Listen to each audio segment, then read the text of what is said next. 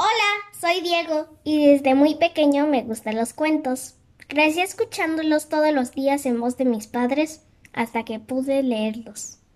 Quiero que más niños y adultos los disfruten tanto como yo. Para mí, la lectura es toda una aventura. Acompáñeme. El monstruo comelo todo por Valentina Medicino. Este es el monstruo comelo todo. Él no lee libros ni practica deportes. De hecho, lo único que le encanta al monstruo comelo todo es comer. Un día, Comelo todo decidió que quería comer cosas nuevas. Eso le trajo grandes problemas con sus vecinos. Siempre tenía hambre y cuanto más comía, más grande se hacía.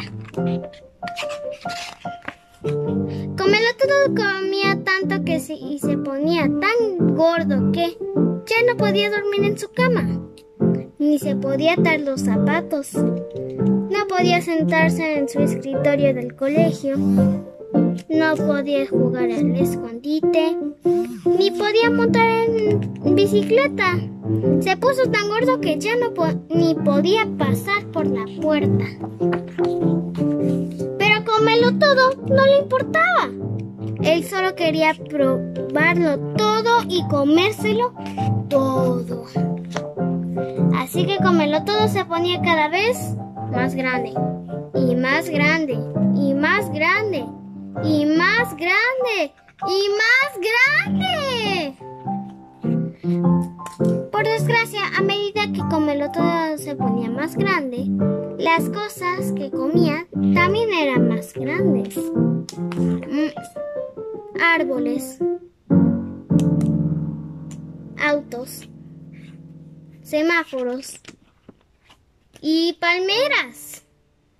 Al final se hizo tan enorme que empezó a comerse ciudades y pueblos enteros. Nada podía satisfacer el monstruoso apetito de comerlo todo.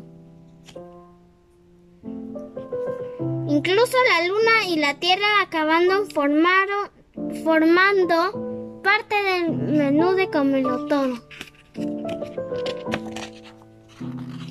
Pronto no hubo nada más que comer. Comerlo todo flotaba en el espacio y sus tripas hacían mucho ruido. Pero él nunca pensó que podía acabar